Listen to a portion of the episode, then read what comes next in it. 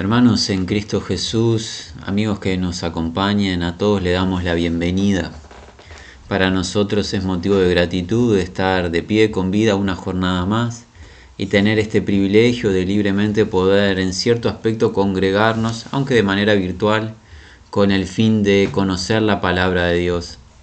Hoy es una jornada especial. Nosotros estamos realizando esta grabación al sur del continente americano, en una pequeña república llamada Uruguay, entre dos grandes potencias, Argentina y Brasil, siendo el día domingo 8 del mes de octubre del año 2023. Y para aquellos que estén informados, hoy ha habido, desde la jornada de ayer sábado, han comenzado una serie de ataques terroristas del grupo Hamas contra la nación de Israel. Es notorio que estamos escudriñando, escudriñando juntos el libro de Hebreos. Y para Dios notorio es desde el principio de la revelación de sus sagradas escrituras que Dios ha apartado para sí a el pueblo de Israel, a esa descendencia que él le prometió a su amigo Abraham, aquel hombre que había llamado de la antigua Mesopotamia. Dios prometió a Abraham que su descendencia sería bendición a todas las familias de la tierra. Dios utiliza a Israel para bendecir a toda la familia de la tierra, porque es a través de la nación de Israel que nació quién? Jesús el Cristo, nuestro Salvador, nuestra esperanza, a quien, en quien hemos depositado toda nuestra confianza y aquel que ha entregado su vida por nuestros pecados y resucitó entre los muertos para nuestra justificación. Jesús nació en una familia hebrea. Dios decidió que el Mesías, el Salvador del mundo, naciese como un hombre hebreo. Por ende nosotros siempre vamos a estar muy atentos y dispuestos a interceder y orar por la nación de Israel porque es un mandato de las Sagradas Escrituras. Dios llama a bendecir a la nación de Israel. Notorio es de la rebelión de Israel en el rechazo hacia Cristo Jesús, pero las escrituras nos cuentan que Dios a su debido tiempo va a restaurar a la nación, ese remanente de Israel, llamado a salvación y ellos van a creer en Cristo Jesús, porque el libro de Zacarías nos cuenta que, ¿qué? que la nación de Israel va a mirar al Señor a quien traspasaron, eso está en el libro de Zacarías en el capítulo número 12, versículo número 10, y van a hacer lamentación, una clara señal de arrepentimiento. Y el Señor va a retornar, según Zacarías capítulo 14, el libro del Antiguo Testamento, el Señor va a retornar a la nación de Israel y va a apoyar sus pies en el monte de los olivos y va a volver el Señor con todos sus santos y va a fortalecerse y va a estar firme de pie como en día de batalla para defender a la nación. Por eso cuando vemos estos actos criminales, terroristas, invadiendo la nación de Israel y tomando, apresando, dañando, maltratando civiles que no estaban participando en ningún acto bélico, nosotros no podemos dejar pasar esta situación sin traer a colación y declararlo públicamente, que la palabra de Dios lo dice en el libro de Génesis. Bendeciré al que te bendijere y maldeciré al que te maldijere. Dios escogió a Israel para bendecir a las familias de la tierra. Lo hemos dicho y lo reiteramos. La bendición que Dios trae a las familias de la tierra es a través de Israel el nacimiento de Jesús, el Cristo, el Salvador del mundo, el cual otorga el Espíritu Santo en todos los que creen al Evangelio pero toda persona, nación o grupo de individuos de la índole que sea que fallan en contra de Israel va a tener que experimentar la justicia de Dios a su debido tiempo. Nosotros tenemos hoy el anhelo y el deseo que los breves minutos que nos restan de escudriñar unos versículos más del libro de Hebreos sean para el crecimiento en cuanto al conocimiento de la verdad de cada uno de los participantes, pero en particular, si algún amigo o hermano de tradición hebrea llega a acceder a este audio, este encuentro también sea un afirmarse en esperanza, que Dios no ha acabado su obra con Israel y cualquier amigo de la nación le decimos, pon tu esperanza en Dios. No te apoyes, amigo o amiga hebreo, en armamento, en servicios militares terrenales, en inteligencia humana. Pon tu esperanza en Dios tu Salvador. Pues Él te escogió para salvación, como las escrituras lo dicen, Él es quien te redime, Él es quien está contigo, quien te esfuerza, según lo dijo el profeta Isaías, quien no te desampara, quien no te deja, quien no te sustenta, y Él ha dispuesto salvarte a través de Cristo Jesús. Por ende, hoy, desde aquí, desde una república muy lejana en cuanto a distancia en kilómetros, pero cercanos en cuanto al sentimiento, en Cristo Jesús animamos a todo aquel o aquella que se encuentre en la nación de Israel o que tenga algún tipo de conexión con Israel familiar o de la índole que sea, animamos a que pongamos todos la mirada en nuestro Señor. Dicho eso, estamos congregados para escudriñar el libro de los Hebreos. Nos tocaría avanzar en el capítulo número 12 a partir del versículo número 12. Hemos visto en los primeros 12 versículos la buena y necesaria disciplina correctora del Padre. El Padre está abocado en formar hijos piadosos.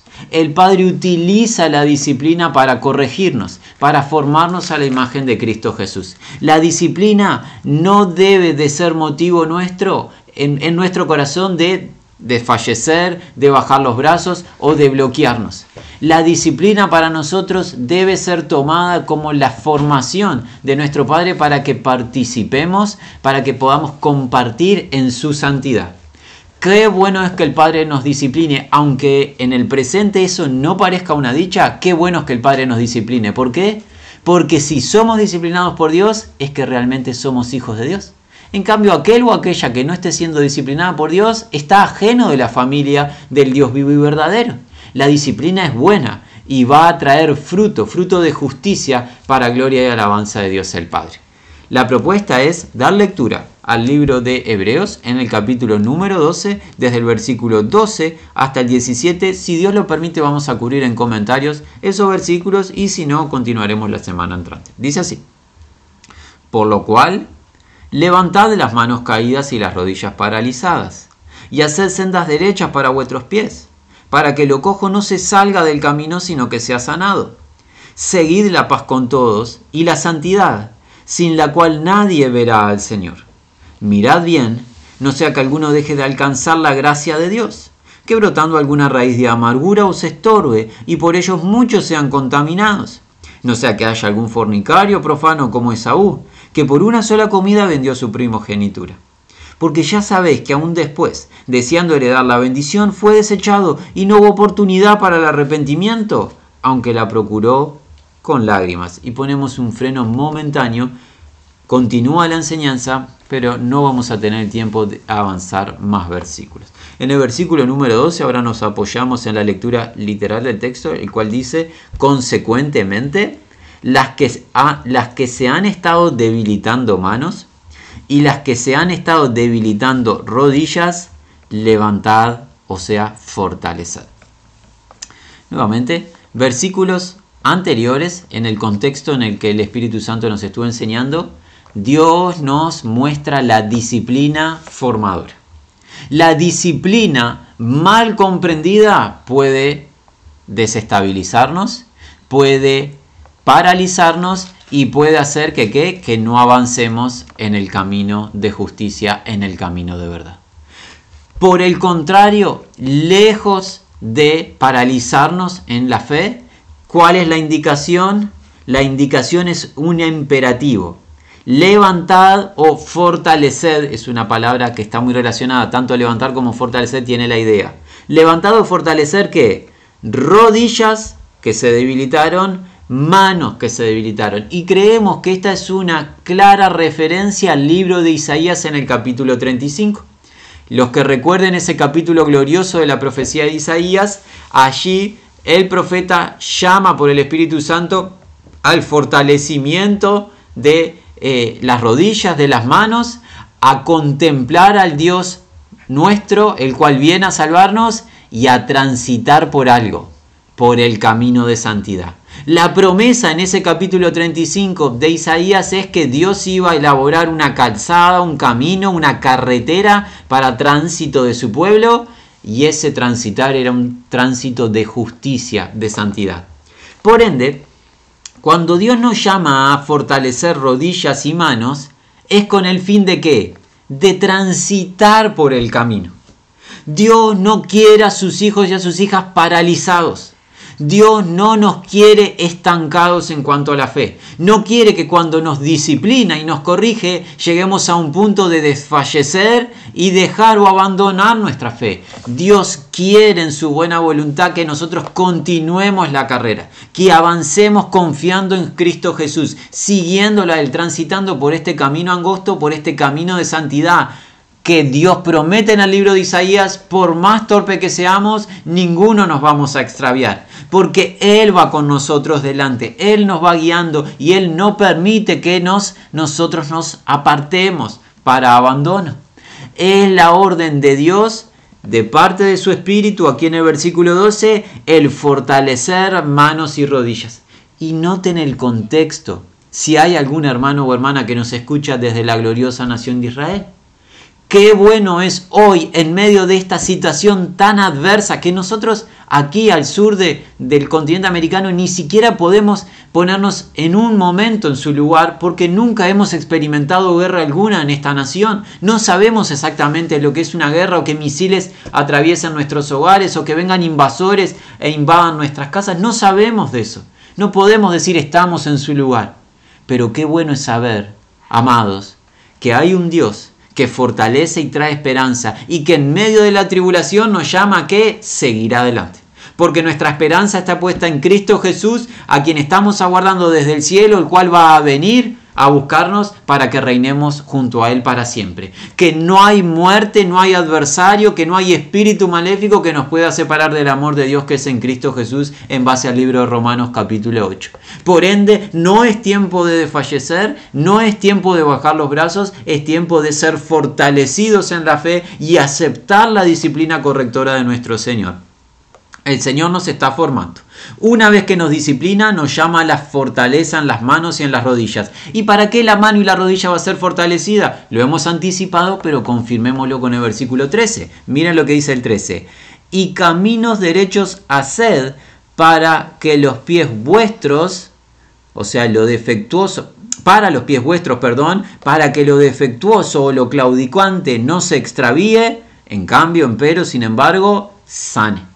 Nótese que la fortaleza, el que las manos y las rodillas sean fortalecidas, tienen el propósito del transitar por el camino. Por eso hay que hacer sendas derechas, sendas de justicia, este camino de santidad, esta carretera que Dios ha dispuesto para su pueblo, que es la verdad. No es una calle en particular en una ciudad, sino que es la verdad misma. La verdad es el camino y nosotros debemos transitar por él. ¿Qué es transitar por la verdad? Es creer la verdad de Dios y es por su espíritu y por su gracia vivir la verdad de Dios. Aplicar el consejo de Dios a nuestras vidas en el diario vivir, con nuestras luchas, con nuestras tentaciones que el adversario nos pone, con nuestras luchas internas en nuestra carne, con tropiezos también, porque caemos muchas veces y pecamos y nos tenemos que arrepentir de nuestro Dios, pero diciéndole a la verdad de Dios, sí y amén, y disponiéndonos para obedecer a nuestro Padre en todo lo que Él nos pide, dejando al lado todo lo que nos pida dejar a un lado, nuestra vida propia, considerándonos muertos a nosotros mismos y vivos para Dios. Dios quiere que fortalezcamos las piernas y las rodillas, levantemos las manos con el fin de transitar por el camino de justicia. ¿Para que qué?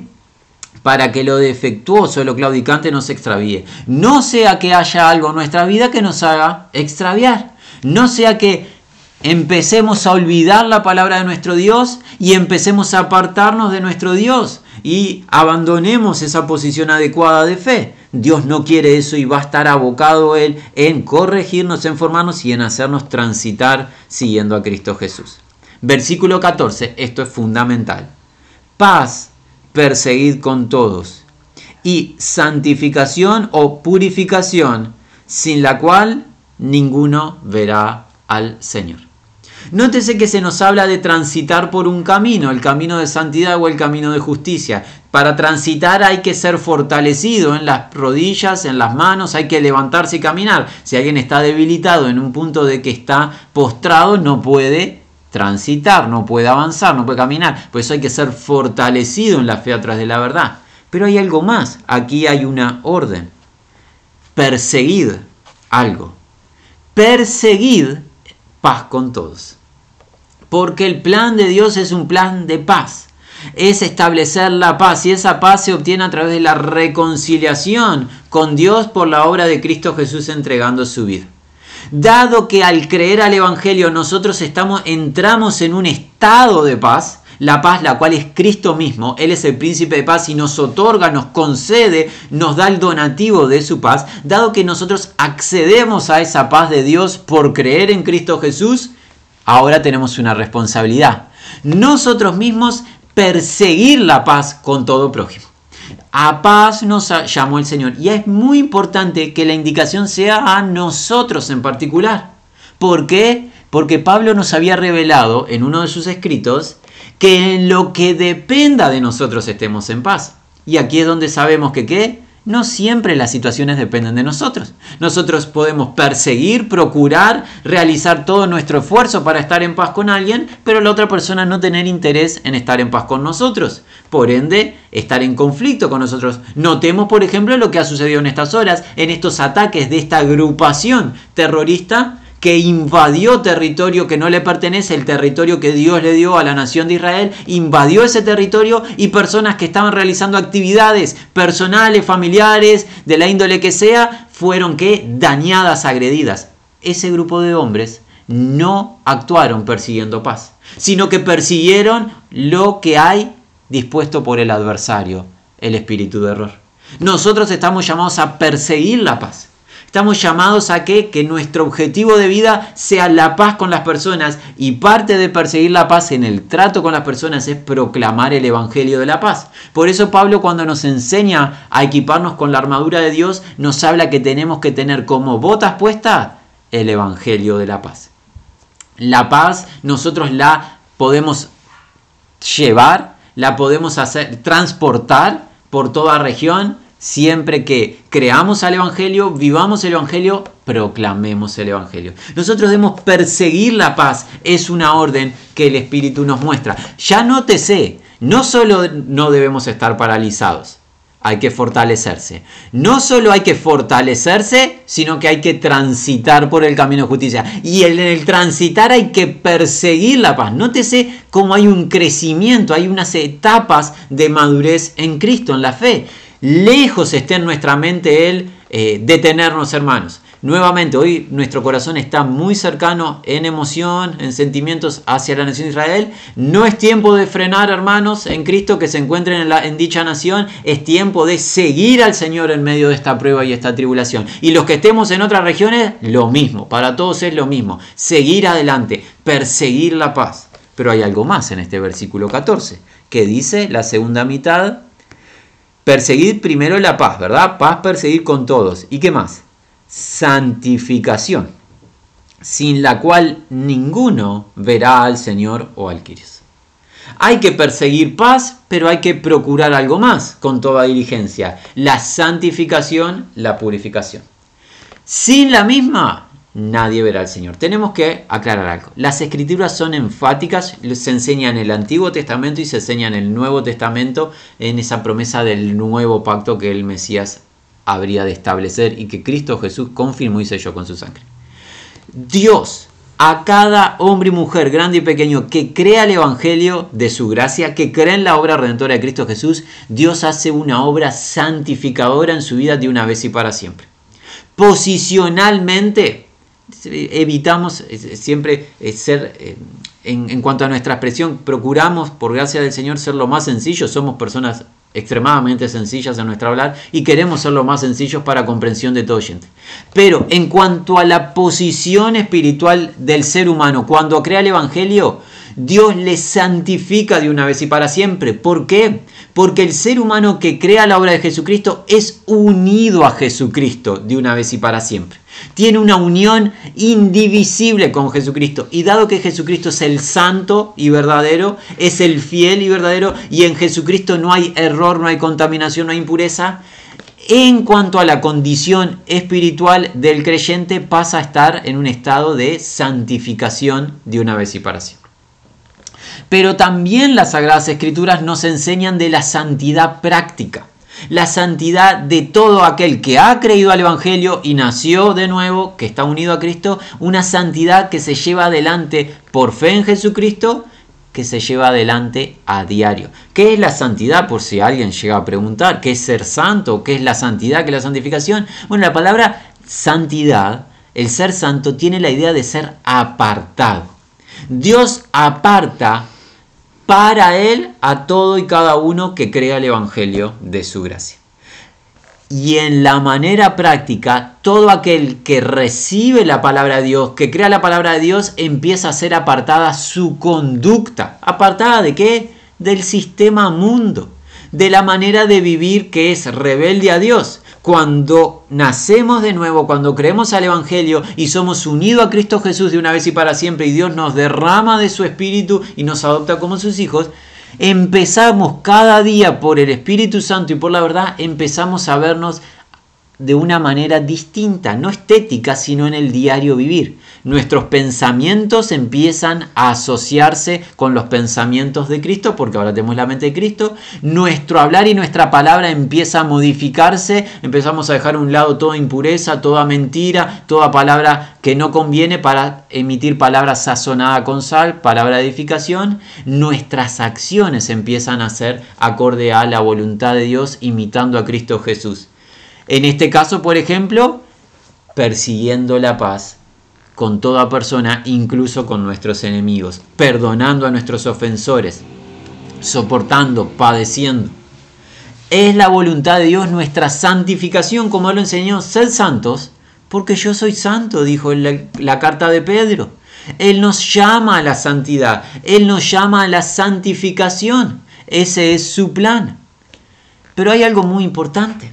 ¿Qué dice el texto? Sin santidad nadie verá a Dios. ¿Qué significa eso? En la situación posicional, si, la persona no crea el Evangelio no va a ser santificada. Por ende, no va a recibir salvación, no importa quién sea, dónde se encuentre. No va a ver al Señor.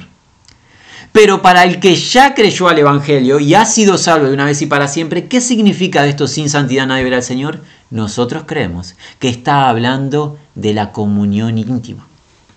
Dios es santo. Tan santo es para que en el libro de Isaías, en el libro de Apocalipsis, las criaturas angelicales superiores le proclamen santo, santo, santo el Señor Dios Todopoderoso. Él es santo y no tiene contacto alguno con la malicia, con el error, con la impureza. Cuando nosotros, por gracia, por su gracia, nos disponemos ante Él a obediencia a su verdad, le vemos, pero no vemos su aspecto físico, estético, vemos su gloria y estamos en comunión íntima con Él. Pero cuando un hermano o una hermana es negligente al consejo de Dios, cuando no le interesa el plan de Dios que es la santificación de su pueblo, cuando vivimos conforme a nuestras concupiscencias, nuestras pasiones, nuestros objetivos personales o lo que el mundo determina, no vamos a contemplar la gloria de Dios, no vamos a ver su poder operando en nuestras vidas, no vamos a ver todo lo que Dios ha dispuesto para nosotros, que es esa transformación gloriosa a la imagen de Cristo Jesús. Nosotros creemos que hay una porción práctica de este ver a Dios en el diario vivir, estar en comunión íntima con el Señor, como Cristo Jesús estaba en comunión con el Padre mientras estuvo en esta tierra continuamente estando en oración continua, estando en una intimidad que es algo que solo se puede vivir a través del Espíritu Santo y el Espíritu Santo guía la santidad al oyente. Por eso es tan importante recibir y aceptar, aceptar este versículo 14. El versículo 14 nos indica perseguir, tiene la idea de una acción con celo no con holgazanería, perseguir con urgencia, perseguir paz con todo ser humano y santificación o purificación, porque sin ella no vamos a ver a Dios a diario, no vamos a tener comunión íntima. Eh, la comunión íntima del Señor la vamos a experimentar temiéndole en reverencia y procurando que esta santidad sea real. Cuando hablamos de santidad hablamos de ser apartados a través de la verdad, apartados en la manera de pensar, en la manera de hablar en el accionar, apartados de las prácticas del mundo que a Dios le desagradan para practicar lo que a Dios le agrada, su consejo, su palabra, imitando a Cristo Jesús. Nos queda tiempo para un solo versículo más, no vamos a poder, poder cubrir en esta oportunidad el 16 y el 17, pero veamos el versículo 15 que esta es, una, es un mandamiento comunitario en el pueblo de Dios. Dice así. Episcopando, ya, ya aclaramos qué significa esta palabra, episcopando también que ninguno esté quedando corto de la gracia de Dios, que ninguna raíz o fuente de amargura subiendo o brotando les moleste y por ello sean contaminados muchos.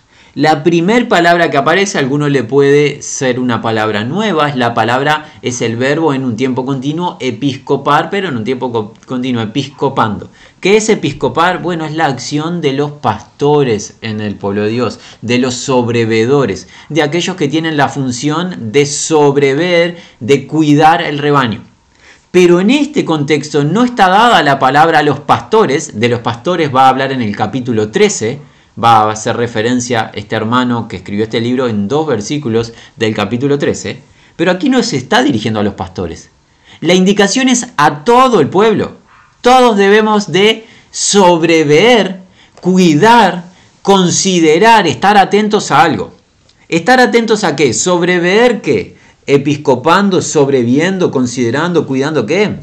Que ninguno se quede corto de la gracia de Dios. ¿Podemos quedarnos cortos de la gracia de Dios? Absolutamente. Cuando no prestamos atención a su palabra y no creemos a su evangelio, puede que alguien en medio nuestro puede venir a las reuniones cuando nos congregamos, puede cantar, puede orar incluso, pero si no creyó genuinamente al evangelio de su gracia, se quedó corto de dicha gracia. Recuerden que la gracia de Dios no es algo simplemente invisible o intangible. La gracia de Dios tiene conexión con nuestra vida. Es salvación de una vez y para siempre, sin obra nuestra, obra de Cristo. Pero la gracia de Dios nos enseña que qué? En el libro de Tito, la gracia de Dios se manifiesta para salvación a todos los hombres, enseñándonos que renunciando a la impiedad y a los deseos mundanos, vivamos en este siglo sobria, justa y piadosamente, aguardando la esperanza bienaventurada de qué? De la manifestación de nuestro gran Señor y Salvador, el cual se dio a sí mismo para redimirnos de toda iniquidad y presentarse para sí que un pueblo celoso de buenas obras, parafraseando lo que Pablo enseñó en el libro de Tito. La gracia, la gracia que se recibe de una vez y para siempre por fe, es obra de Dios, es un donativo, sin merecimiento, sin participación nuestra, esa gracia cuando se recibe transforma una vida. Y si la vida de del que tengo al lado, la que tengo al lado, empieza a pasar el tiempo y no está siendo transformada, si el que tengo al lado no está persiguiendo la paz con todos o no le interesa la santidad, tengo que sobrever. Ojo, no se haya quedado corto de la gracia a esta persona. Hay que amonestar, apercibir, corregir y guiar a que crea el Evangelio.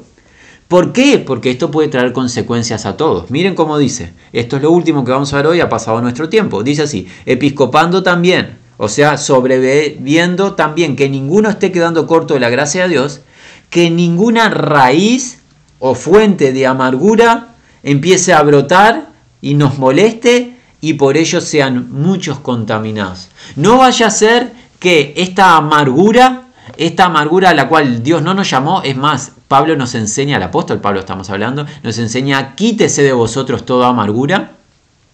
No vaya a ser que la amargura, la amargura está cuando no hemos recibido la gracia de Dios, porque la gracia de Dios es justicia, paz y gozo en el Espíritu, eso es gracia de Dios, pero cuando hay amargura, y si la amargura es la realidad de nuestra vida en el diario vivir, es que no hemos recibido la gracia, esa raíz de amargura empieza a qué? Subir, brotar. Como las raíces en la tierra, ¿verdad?